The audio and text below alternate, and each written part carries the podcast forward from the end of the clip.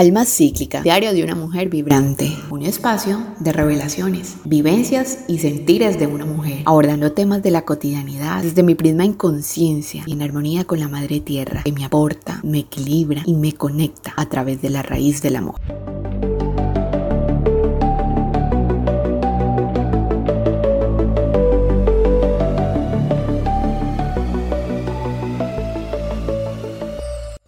Un segmento para que tú como oyente de esta emisión hagas un alto en tu día, analices esta información y, ¿por qué no? evalúes su aplicación en tu vida. Y para hacerlo mucho más entretenido, en ocasiones tendré invitados que también hablarán desde su experiencia, su conocimiento y, por qué no, desde su subjetividad. Soy Lina María Ederi, una mujer vibrante, la voz de alma, alma, sí, sí,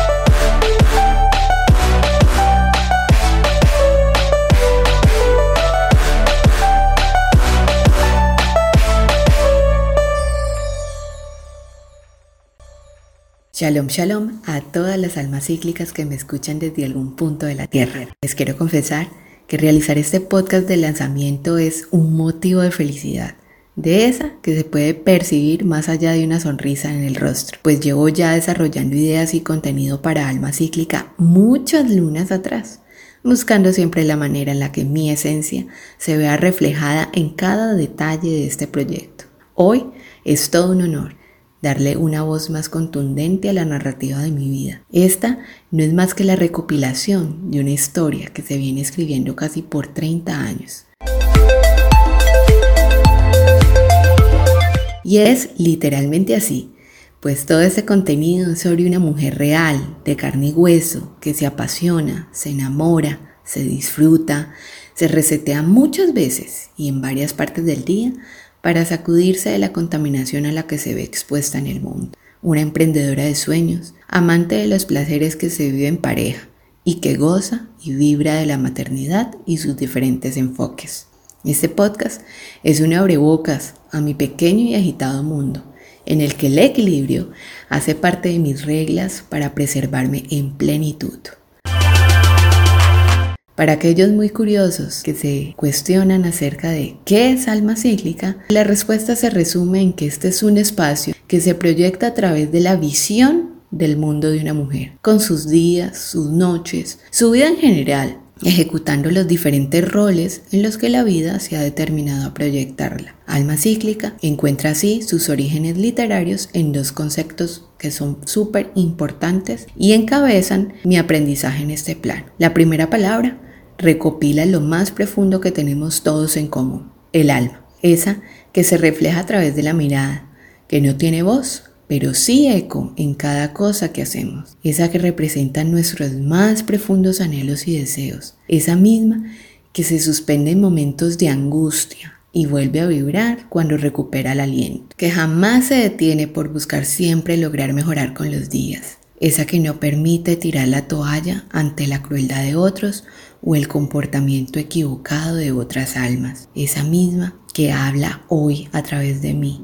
y que hoy porta con orgullo y felicidad una de mis tres luceros. La segunda, no menos importante, representa en mí la trayectoria de un ciclo que se repite y se coordina con el pasar de los años. Es el reconocimiento más puro y respetuoso que yo puedo hacerle y otorgarle a la Madre Tierra. Ese que me ha enseñado a que hay un momento para todo, que unas veces estamos arriba y otras abajo, unas en equilibrio y otras en confusión, unas en movimiento coordinado y otras en total desatino. Pero a la final, todo se encausa, todo gira y vuelve a girar. Una ruleta en la que se juegan el destino, la energía que transmuta todo, el amor, la familia, el hogar, el alma, el deseo y un mar infinito de situaciones. Palabras más, palabras menos, alma cíclica es una idea pretenciosa de lograr un cambio en el planeta de forma positiva.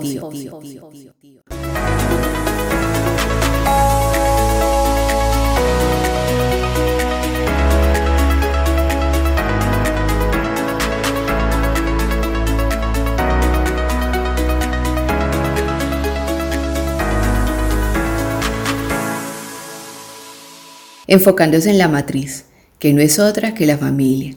Es mostrar lo valiosa que es la mujer para esta primera estructura social y cómo ella, desde su trabajo en conciencia y armonía consigo misma, puede transmitir ese mismo enfoque en su descendencia. Les contaré de mis anécdotas como mujer, esposa, madre y administradora del hogar, intentando dejar un mensaje positivo en cada episodio. Y, ¿por qué no?, gestionar inquietudes en tu alma, con el único fin de transformar dando un paso a la vez. Soy consciente que para grandes cambios deben existir pequeñas acciones.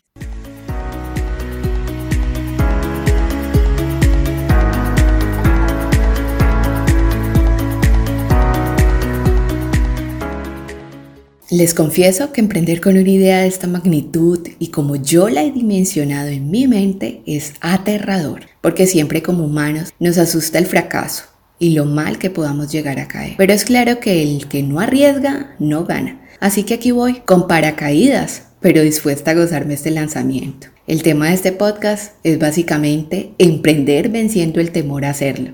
Esto es toda una aventura que jamás sale de la manera en la que la planeas. Suele ser mucho más divertida. Y es que soy de las que cree que sin importar el grado de tu fracaso, la experiencia que ello te deja te servirá para no tropezar nuevamente con el mismo obstáculo en el futuro. Y te forjará, por supuesto, en un ser mucho más fuerte, resistente y sobre todo resiliente. Así que para aquellos que se preguntan si quizás en este podcast vamos a revelar la receta secreta para no fracasar, se encontrarán muy decepcionados, pues desde ya les digo que quien no fracasa no disfruta las delicias del triunfo venidero. Por el contrario, sí les voy a presentar algunos de los tips que me han servido para iniciar con esto. El primero es enfocarnos y proyectarnos. A que la probabilidad de que nuestros planes salgan tal y como los hemos diseñado existen en un 50%. El otro 50% le pertenece a la ruleta del destino. Es decir, definitivamente a todas esas cosas que no podemos controlar, ni siquiera con una estadística de visualización sobre el impacto de nuestro proyecto en un mercado. Jamás podremos controlar todos los aspectos y siempre va a existir el factor sorpresa. El segundo tip es reconectarnos con nuestro ser y evaluar en qué condiciones estamos para asumir los cambios a los que nos vamos a enfrentar una vez se ponga en marcha nuestro emprendimiento. En el tercero, amarnos, amarnos a pesar de todo. Es decir, siempre vamos a encontrar personas con ideas negativas en contra de lo que queremos proponer. Y es que sencillamente no es fácil reconocerle a otros sus ideas sobre todo si estas son innovadoras o demasiado novedosas. En el cuarto, podemos establecer que abrir la mente para dimensionar el lado negativo es quizás lo mejor que podemos hacer. En algún punto debemos siempre enfrentar algún tipo de problema y esto nos va a permitir crear herramientas anticipadas para darle una solución a eso que quizás atente contra la vida de nuestro proyecto. El quinto tip es reconocer que no podemos controlarlo todo y por ello debemos entregarle todo a la energía inagotable de la creación y darle rienda suelta a nuestros sueños. Lo peor que puede suceder es que tengamos que volver a iniciar y para ello siempre es importante contar con un muro de contención que estableceremos en el siguiente paso que no es más que una red de apoyo. Pero ojo, no cualquier red de apoyo. Por ello me refiero a un team familiar que sin importar lo duro de la caída, siempre van a estar allí juntos para buscar una salida distinta para ti. En el séptimo tip les digo que tener miedo está súper bien. Lo malo es cuando dejamos que ese miedo nos gobierne y no podemos gestionarlo de la manera correcta. El secreto es respirar, coordinar nuestras emociones y dar el salto sin pensarlo tantas veces. Pues muchas veces nuestro peor enemigo para emprender somos nosotros mismos. El último tip es recordar que la vida no te pone obstáculos para los que tú no estás preparado. Así que gestionemos los miedos y vamos juntos todos a emprender con ideas transformadoras que mejoren nuestra sociedad.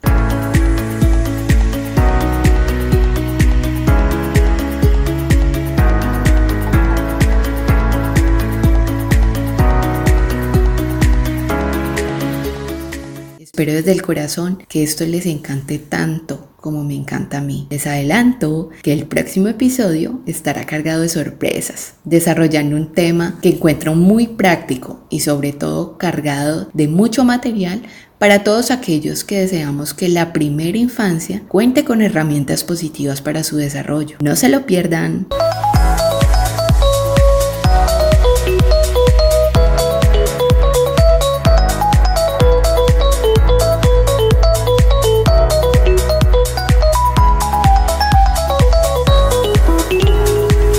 Carga vital de este podcast es otorgada por Anaís Nin quien dijo, lanza tus sueños al espacio como un cometa y no sabes lo que van a traer, un nuevo amigo, un nuevo amor, un nuevo país. Anaís Nin.